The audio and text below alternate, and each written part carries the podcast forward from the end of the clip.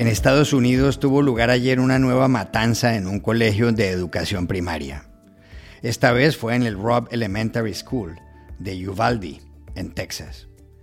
¿Tendrán fin estas masacres en ese país? Hablamos ayer en Washington con la conocida periodista María Luisa Rosell. En Argentina, la renuncia de Roberto Feletti, encargado de combatir la inflación y próximo a la vicepresidenta Cristina Kirchner, tiene efectos en la coalición del gobierno de Alberto Fernández. Jorge Liotti, editor político del diario La Nación de Buenos Aires, nos dio las claves. Henry Kissinger dijo ayer que Ucrania, en aras de la paz, debe considerar si le cede a Rusia parte de su territorio. ¿Tiene razón el exsecretario de Estado? Llamamos a Ariel González Levalli de la Universidad Católica Argentina.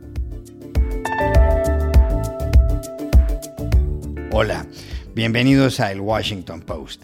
Soy Juan Carlos Iragorri, desde Madrid. Soy Dori Toribio, desde Washington, D.C. Soy Jorge Espinosa, desde Bogotá. Es miércoles 25 de mayo y esto es todo lo que usted debería saber hoy.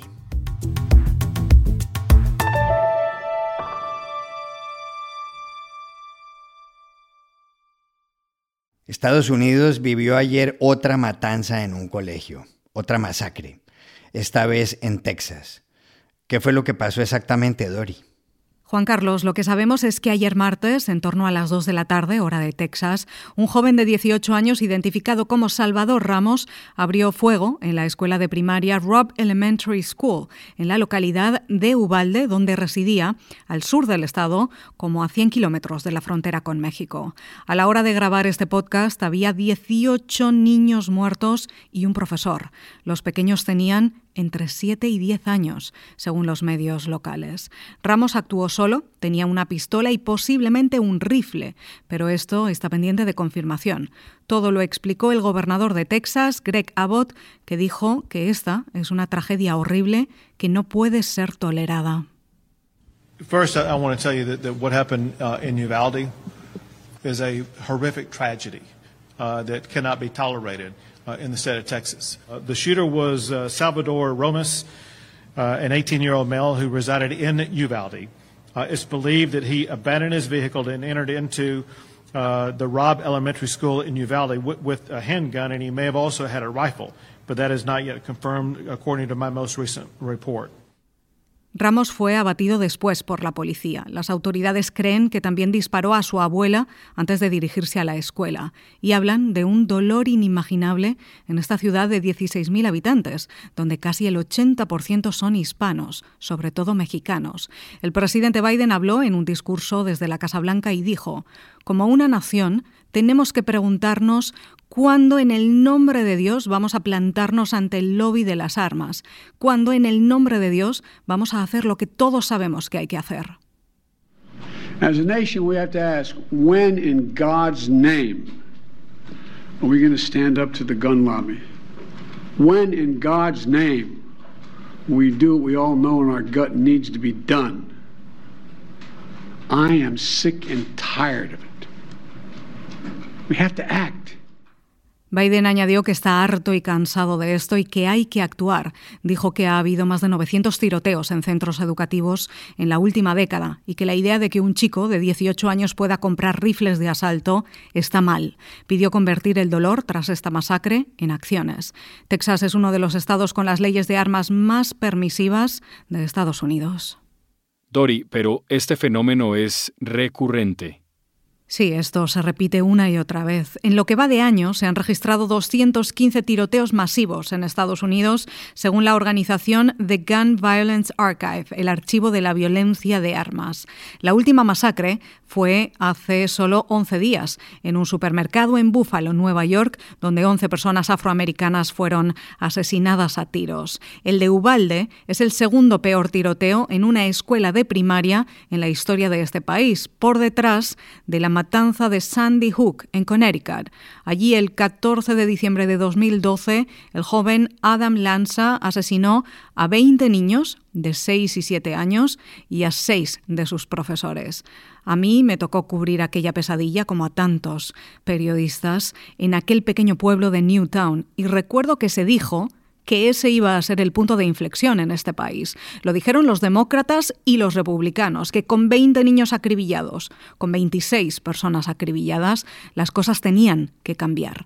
El entonces presidente Barack Obama lloró en un discurso dirigido a las familias de las víctimas poco después, diciéndoles que no estaban solas, y le acompañaba el entonces vicepresidente Joe Biden. Pero nada cambió. Nada pudo salir adelante en el Congreso. Desde aquel mes de diciembre, de hace casi una década, ha habido 3.500 tiroteos en Estados Unidos, una cifra que recogió este periódico The Washington Post en un artículo publicado el lunes, titulado De Sandy Hook a Buffalo, 10 años de fracaso sobre el control de armas. ¿Se acabarán estas masacres en algún momento? ¿Tendrán fin? Hablamos ayer en Washington con la experimentada periodista peruana María Luisa Rosell. Juan Carlos, está demostrado que el Congreso de Estados Unidos no es capaz de frenar la violencia con armas de fuego en este país. No tiene la voluntad política para hacerlo. Esta tragedia ocurrida en esta escuela primaria de Texas, como todos los tiroteos anteriores, pudo ser prevenido. Estas tragedias son provocadas por la proliferación de armas, rifles de guerra y armas que pueden ser ensambladas en casa con piezas compradas por Internet y que la policía no puede rastrear. Armas que están hechas con piezas impresas en tercera dimensión, pueden parecer juguetes pero matan.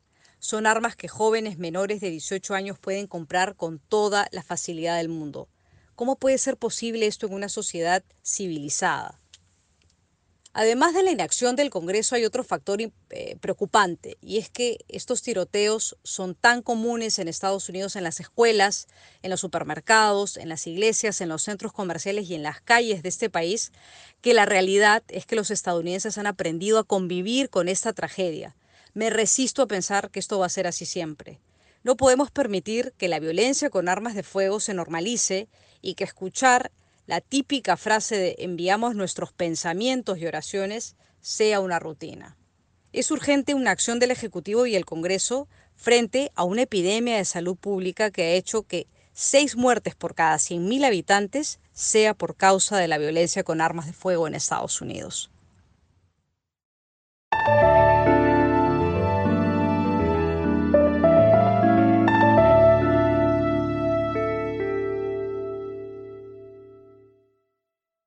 El lunes de esta semana se produjo en la Argentina un cambio en el gabinete ministerial que tendrá indudables efectos económicos y políticos, la renuncia de Roberto Feletti, el secretario de Comercio Interior. Feletti le comunicó su decisión al ministro de Economía Martín Guzmán, de quien había pasado a depender poco antes. El funcionario argumentó que se iba por discrepancias con el sendero trazado y con las herramientas económicas seleccionadas. Feletti estaba a cargo de algo muy difícil, contener la inflación. Había elaborado una lista de productos cuyo precio congeló, pero la realidad fue dura. El mes pasado, la inflación interanual fue nada menos que del 58%. No obstante, el presidente Alberto Fernández se pronunció ayer. Hoy a la mañana, y aprovecho para despedirlo y darle gracias por todo el trabajo realizado, hablaba con Roberto Feletti y él me contaba cómo se disparó el precio de los alimentos justamente cuando la guerra se desató, cómo se disparó en la Argentina. Y, la verdad lo escuché con mucha atención a alguien que ha trabajado muy codo a codo con nosotros y ha puesto todo su empeño en el tiempo que trabajó con nosotros, pero que le tocó enfrentar este momento tan singular. Feletti es cercano a la vicepresidenta Cristina Fernández de Kirchner, que no anda en muy buenos términos con el presidente Alberto Fernández.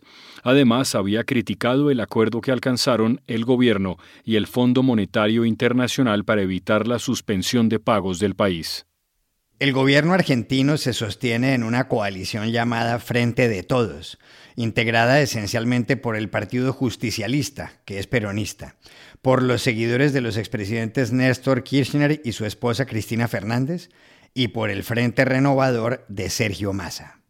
¿Qué consecuencias políticas tendrá en todo esto la renuncia de Roberto Feletti? Hablamos ayer en Buenos Aires con Jorge Liotti, el editor de la sección política del periódico La Nación. La salida de Roberto Feletti de la Secretaría de Comercio es un hecho realmente muy significativo para entender cuál es la situación actual de la coalición gobernante en la Argentina. No solo marca su fracaso para combatir la inflación, que era su objetivo principal, en un país cuya expectativa para este año es que esté entre el 60 y el 70% de inflación durante el 2022 y con indicadores muy malos en los dos últimos meses, en abril de 6 eh, puntos y en marzo de 6,7 en el mes. Es decir, en primer lugar marca una limitación muy fuerte de Feletti que había asumido hace seis meses para justamente encarar este tema. Y en segundo lugar, también eh, implica un cambio de estrategia de parte de Cristina Kirchner, ya que él se va de ese rol, de esa función, por un pedido de la vicepresidenta, quien de alguna manera busca así dejar en, yo diría, expuesto su, disidencia con la política económica del gobierno, de algún modo corriendo a un funcionario directamente vinculado con ella y cargando toda la responsabilidad no solamente en el presidente Alberto Fernández, sino en su ministro de Economía Martín Guzmán, quien curiosamente, dos días antes de que se produjera la salida de Feletti, había absorbido esta Secretaría de Comercio bajo el paraguas de su propio ministerio. Es decir, Cristina da una señal hasta ahora inédita de quitar respaldo ejecutivo y concreto con el corrimiento de un funcionario que le responde a ella de la gestión de la política económica. Algo similar ocurre con el tema de las tarifas, donde es un sector eh, el energético muy poblado de kirchneristas que responden a la vicepresidenta, que se oponen a la suba de tarifas, a partir de una quita de subsidios que impulsa el ministro Guzmán a partir del acuerdo con el Fondo Monetario. Allí todavía no hubo bajas, pero hay, yo diría, una suerte de estrategia de brazos caídos. No quieren firmar los documentos que instrumentarían esta suba de tarifas y de algún modo van marcando esta línea de fractura en los hechos, en la gestión entre el kirchnerismo puro y duro que encabeza la vicepresidenta y lo que va quedando del lado del presidente Alberto Fernández con un grupo de ministros y especialmente vinculado a la gestión económica de Martín Guzmán, el responsable de la economía. Un futuro muy incierto y muy complejo para gestionar.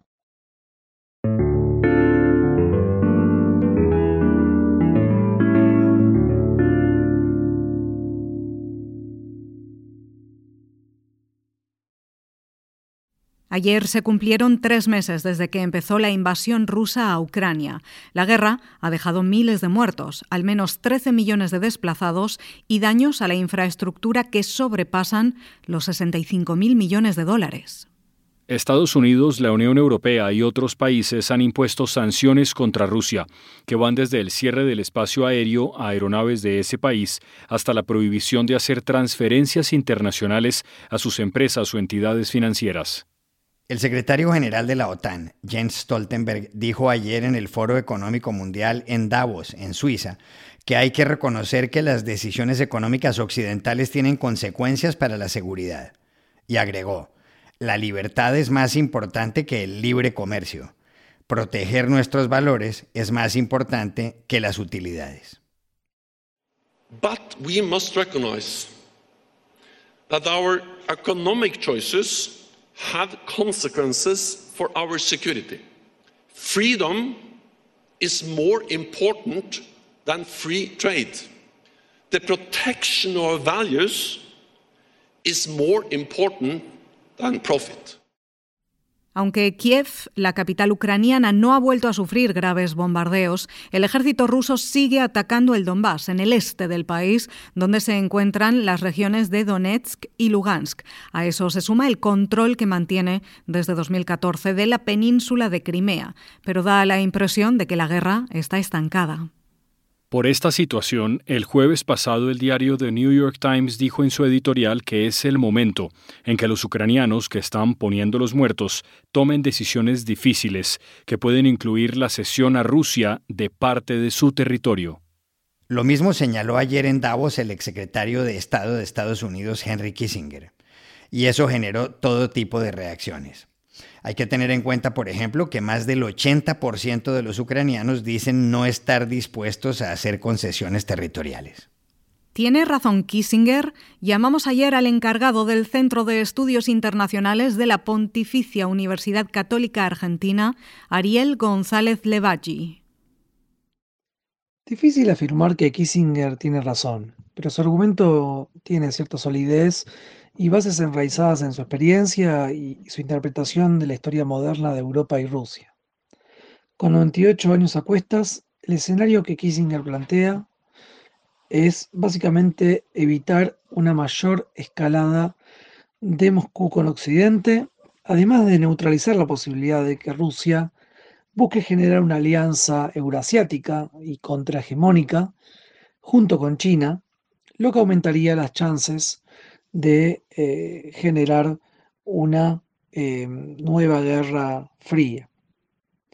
Ahora bien, eh, la idea que, de Kissinger plantea, que es una negociación en la cual el resultado de la guerra marque una situación territorial definitiva, en la cual Ucrania pierde el acceso al mar de Azov, la mayor parte del acceso al mar Negro y seguramente las regiones del Donbass.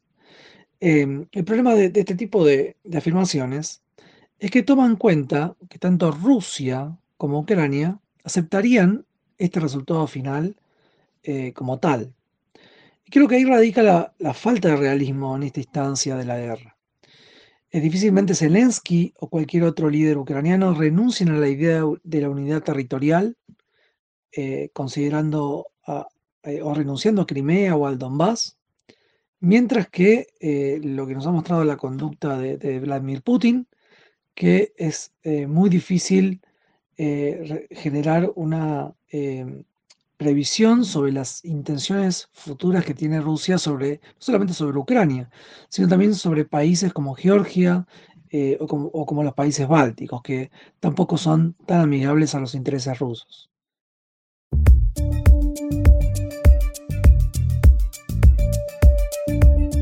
Estas son otras cosas que usted también debería saber hoy. Tres colombianos, dos brasileños y un chileno forman parte de la lista de las 100 personas más influyentes del mundo que acaba de publicar la revista Time.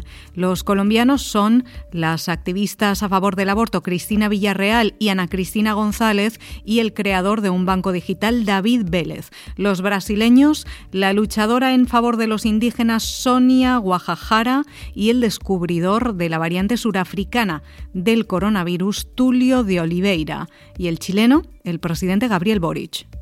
En el Reino Unido siguen apareciendo imágenes del Partygate, el escándalo de las fiestas del alto gobierno británico durante la cuarentena por el coronavirus. La cadena ITV News acaba de publicar varias que muestran al primer ministro Boris Johnson brindando y bebiendo en noviembre de 2020 en el número 10 de Downing Street, donde vive y trabaja. Algunos funcionarios le dijeron al programa Panorama de la BBC que en ocasiones encontraron, al llegar al trabajo, contenedores de basura repletos de botellas vacías de las fiestas de la noche anterior. Y aquí termina el episodio de hoy de El Washington Post, El Guapo. En la producción estuvo Cecilia Favela. Por favor, cuídense mucho y pueden suscribirse a nuestro podcast en nuestro sitio web, elwashingtonpost.com, seguirnos en nuestra cuenta de Twitter, arroba y también nos encontrarán en Facebook buscando el Post Podcast. Chao, hasta la próxima.